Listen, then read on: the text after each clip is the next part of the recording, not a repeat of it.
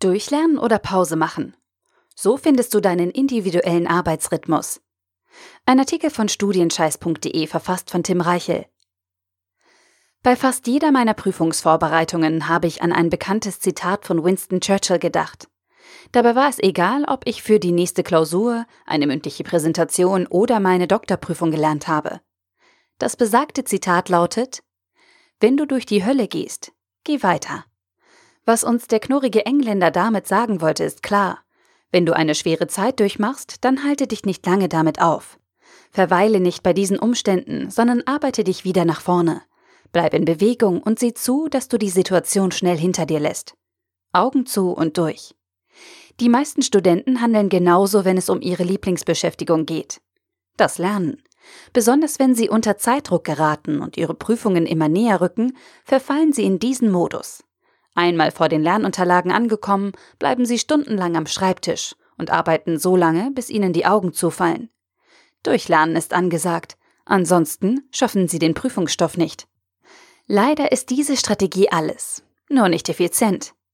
Diese Studenten sind zwar stark beschäftigt, doch von den aufgenommenen Informationen behalten sie nur einen Bruchteil im Gedächtnis. Verständnis und nachhaltige Erkenntnisse? Fehlanzeige.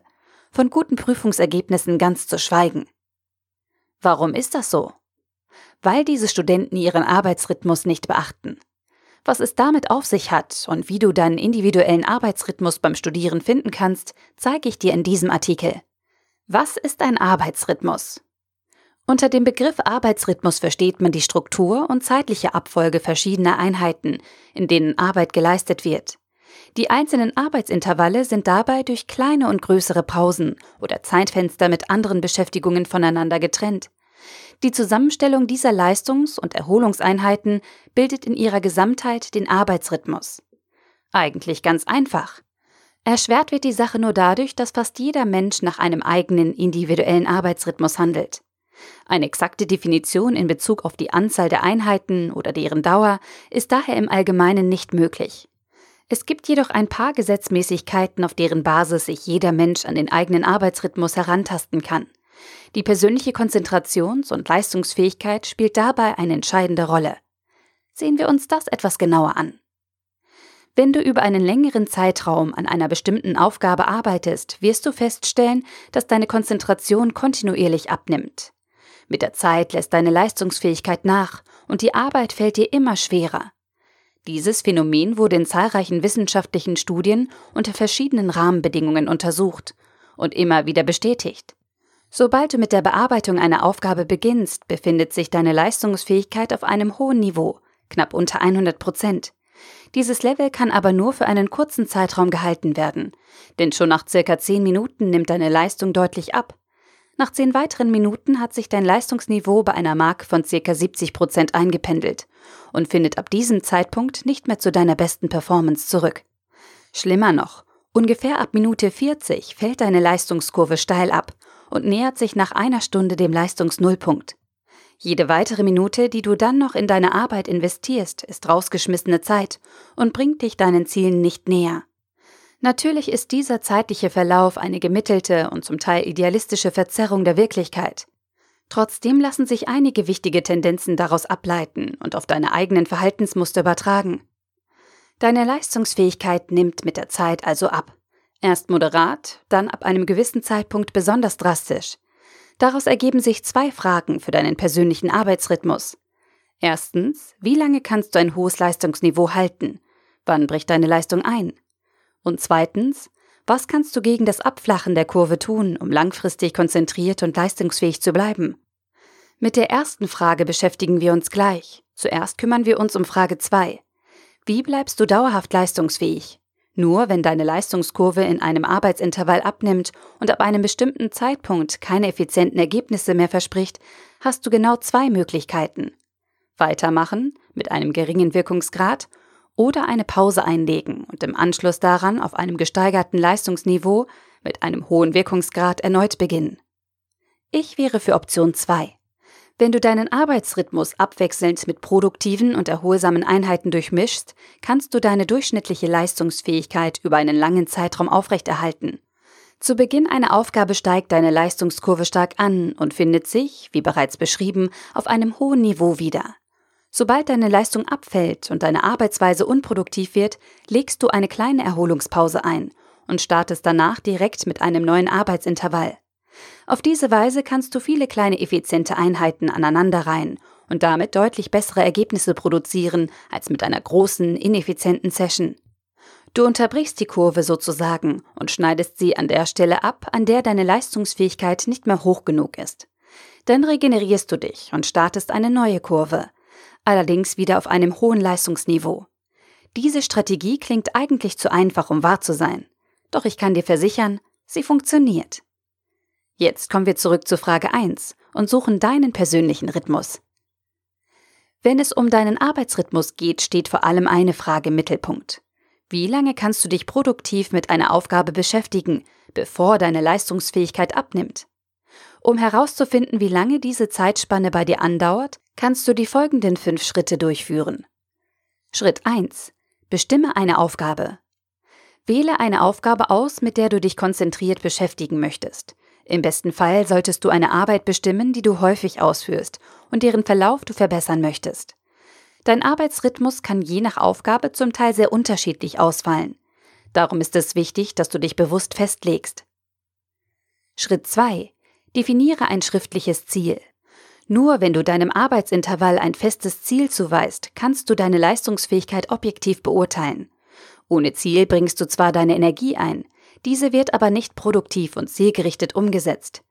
Dadurch schwächst du deine Leistung ab der ersten Sekunde und bremst dich selbst aus. Schritt 3. Miss die Zeit. Nimm eine Uhr oder dein Smartphone zur Hand und stoppe die Zeit, in der du deine Aufgabe bearbeitest. Am besten erstellst du eine Tabelle oder ein Gitternetz, damit du deine Leistung zeitlich genau aufnehmen kannst. Schritt 4. Arbeite für 60 Minuten an deiner Aufgabe. Jetzt gilt es, Starte ein Arbeitsintervall und beginne mit der Bearbeitung deiner Aufgabe. Arbeite dazu exakt 60 Minuten lang an der Aufgabe und höre nach dieser Zeit auf. Selbst wenn du merkst, dass deine Leistung nachlässt, solltest du trotzdem die 60 Minuten durchhalten, damit du den kompletten Verlauf dokumentieren kannst. Apropos. Schritt 5. Schätze und dokumentiere deine Leistungsfähigkeit. Nutze deinen Timer oder deine Uhr und nimm in regelmäßigen Abständen, zum Beispiel alle fünf Minuten, eine Schätzung deiner aktuellen Leistungsfähigkeit vor. Versuche dabei zu beurteilen, wie weit du von deinem Leistungsmaximum und Minimum entfernt bist und gib deine Leistung in Prozent an. Dein Ziel sollte es sein, eine vollständige persönliche Leistungskurve zu erstellen. Lass dir Zeit für die Beurteilung und wiederhole die fünf Schritte am besten in fünf bis zehn Intervallen. Auf diese Weise kannst du natürliche Schwankungen deiner Leistungs- und Konzentrationsfähigkeit herausfiltern und erhältst ein realistisches Bild von deinem Arbeitsrhythmus. Zur Orientierung und Inspiration habe ich noch drei Beispiele für dich. Erstens 52 plus 17 Regel. In einer Studie haben Forscher der lettischen Draugiem Group nach dem optimalen Arbeitsrhythmus gesucht. Dabei haben sie herausgefunden, dass die Teilnehmer in einem Rhythmus von 52 Minuten arbeiten und 17 Minuten pausieren am produktivsten waren. Als Hauptgrund für die gute Performance gaben die Forscher allerdings nicht die Dauer der Einheiten, sondern die Qualität der Pause an. Dadurch, dass die Probanden ihre Pausenzeit ausschließlich für Erholung, Sport und Unterhaltung nutzen, konnten sie im Anschluss optimal mit der Arbeit fortfahren. Zweitens Pomodoro-Technik. Die Pomodoro-Technik ist eine der bekanntesten Zeitmanagement-Methoden und wurde von dem Italiener Francesco Cirillo in den 1980er Jahren entwickelt. Bei dieser Technik unterteilst du deine Aufgabe in Etappen und bearbeitest diese in kleinen, effizienten Zeitintervallen. Nach einem Intervall, das typischerweise 25 Minuten dauert, legst du eine Pause von 5 Minuten ein und beginnst dann von vorne. Nach vier Arbeitsintervallen folgt eine längere Erholungspause von 25 Minuten. Drittens. Biorhythmus. Deine Leistungsfähigkeit ist über den Tag nicht auf einem konstanten Niveau. Sie schwankt und richtet sich nach deinem Biorhythmus. Dieser hat zusammen mit deinem Arbeitsrhythmus großen Einfluss darauf, wie gut du die Konzentration halten und deine Aufgaben erledigen kannst. Sobald du deinen Biorhythmus kennst und dir deine Arbeiten entsprechend einteilst, wirst du deutlich effizienter handeln und bessere Ergebnisse produzieren. Außerdem sparst du damit Zeit und Energie. Fazit. Dein Arbeitsrhythmus hat großen Einfluss darauf, wie schnell und erfolgreich du große Aufgaben im Studium erledigen kannst. Viele Studenten kennen ihren Arbeitsrhythmus nicht und verschwenden deswegen unglaublich viel Zeit und Energie mit unproduktiven Arbeiten. Früher gehörte ich auch zu dieser Sorte, doch mittlerweile weiß ich es besser. Wenn du deine Fähigkeiten geschickter nutzen und das Beste aus deinen Lerneinheiten herausholen möchtest, musst du deine persönliche Leistungskurve kennen und deinen Rhythmus entsprechend anpassen. Wie du dabei vorgehen kannst, habe ich dir in diesem Artikel gezeigt. Eine Sache noch. Dein Arbeitsrhythmus ist eine dynamische Größe. Er kann von Zeit zu Zeit schwanken, täglich leicht variieren und richtet sich nach deinen persönlichen Umständen. Es ist daher völlig normal, wenn du am Anfang etwas suchen und ausprobieren musst, um deine eigene Struktur zu finden. Lass dich davon nicht abhalten. Es lohnt sich. Der Artikel wurde gesprochen von Priya, Vorleserin bei Narando.